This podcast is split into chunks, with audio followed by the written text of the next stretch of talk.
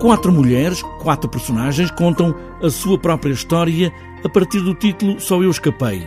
Esta é uma peça de Carol Churchill, com encenação de João Lourenço, que é feita para o palco, mas agora pegaram em cada uma das personagens, em cada uma das atrizes e em cada uma das mulheres e fazem uma minissérie.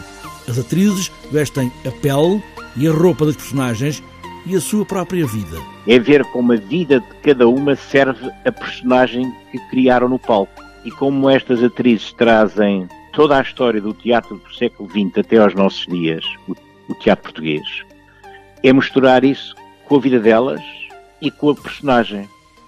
Tudo isto ligado com a peça. Temos todas as chaves umas das outras, porque não há outra maneira de entrar. E seja como for, eu não ia conseguir trepar. A não ser que as perdesse. Eu penduro-as sempre todas num prego. Não vou. Catarina Avelar, Lídia Franco, Márcia Breia e Maria Emília Correia. Quatro mulheres, quatro atrizes que falam em nome próprio e em nome da personagem, uma por cada episódio, com entrevista do jornalista Tiago Palma. É uma, é uma entrevista diferente, porque é a personagem que vai à procura da atriz e não o contrário.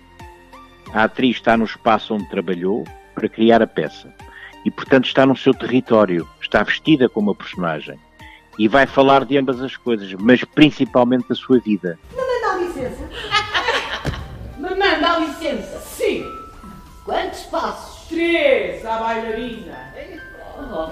Quatro atrizes, Catarina Avelar, Lídia Franco, Márcia Breia e Maria Emília Correia, que marcam o teatro português desde o século passado até este século. Sim, porque são atrizes muito diferentes Uh, todas elas têm percursos, percursos muito diferentes e muito próprios.